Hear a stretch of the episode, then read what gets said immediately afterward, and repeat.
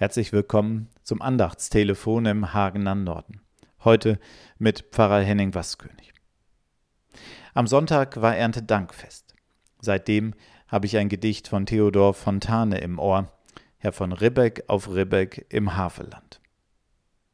Herr von Ribbeck auf Ribbeck im Havelland, ein Birnbaum in seinem Garten stand, und kam die goldene Herbsteszeit, und die Birnen leuchteten weit und breit, da stopfte wenn's Mittag vom Turme scholl, der von Ribbeck sich beide Taschen voll.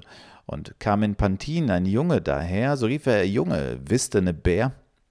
Und kam ein Mädel, so rief er, Lüt deren, kummern röver, ich heb ne Birn. So ging es viele Jahre, bis Lobesam, der von Ribbeck auf Ribbeck zu sterben kam. Er führte sein Ende. Es war Herbsteszeit, wieder lachten die Birnen weit und breit. Da sagte von Ribbeck, ich scheide nun ab, legt mir eine Birne mit ins Grab. Und drei Tage darauf aus dem Doppeldach raus trugen von Ribbeck sie hinaus.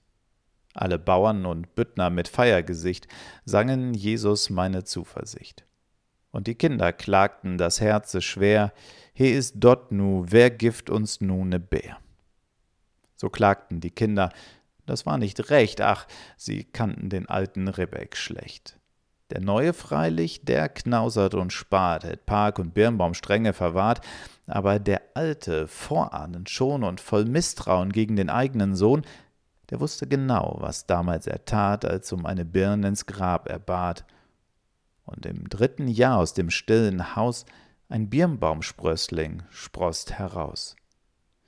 Und die Jahre gingen wohl auf und ab, lecks wölbt sich ein Birnbaum über dem Grab, und in der goldenen Herbsteszeit leuchtet's wieder weit und breit, und kommt ein Jung übern Kirchhof her, so flüstert's im Baume, wisst ne Bär.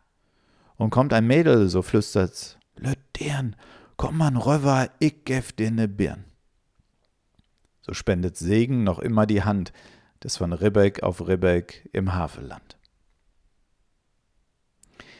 Der Alte von Ribbeck war schon ein pfiffiger Kerl. Er kannte sich mit Birnbäumen gut aus, aber ebenso mit Menschen und mit der Kraft des Segens. Ich bin dankbar, dass es auch heute solche Frauen und Männer gibt, die mit klugen Ideen und gegen Widerstände dafür sorgen, dass Gottes Segen erfahrbar wird. Die Welt braucht sie.